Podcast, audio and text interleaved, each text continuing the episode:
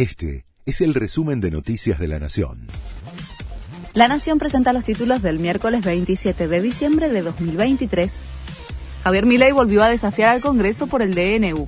Si me lo rechazan, llamaría a un plebiscito y que me expliquen por qué se ponen en contra de la gente, dijo el presidente al defender el megadecreto y acusó a legisladores de buscar coimas, pero no precisó quiénes son.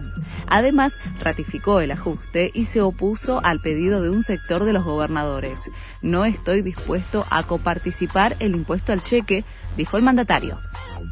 Patricia Bullrich mostró que la CGT le pidió autorización al gobierno para realizar un acto es para la movilización que convoca la central junto a ATE y la CTA prevista para este mediodía a tribunales en reclamo por el megadecreto que publicó el gobierno hace una semana.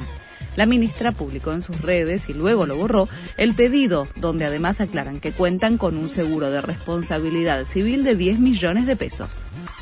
El gobierno imprimirá billetes de 20 mil y 50 mil pesos. El presidente confirmó que el Banco Central va a emitir papeles de una nominación muy superior a los que circulan para aliviar las transacciones en efectivo.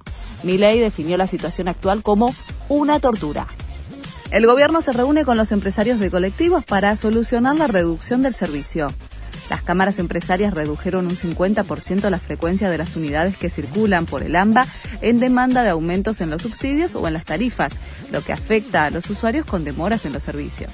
Desde el sector aseguran que tienen congelados los ingresos desde septiembre y los recursos no alcanzan. Alertan que Irán triplicó la producción de uranio enriquecido.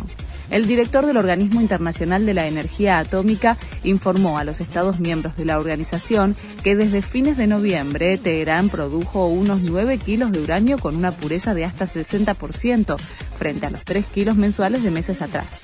El ente alertó que si mantiene ese ritmo tendrá suficiente material para elaborar armas nucleares. Este fue el resumen de Noticias de la Nación.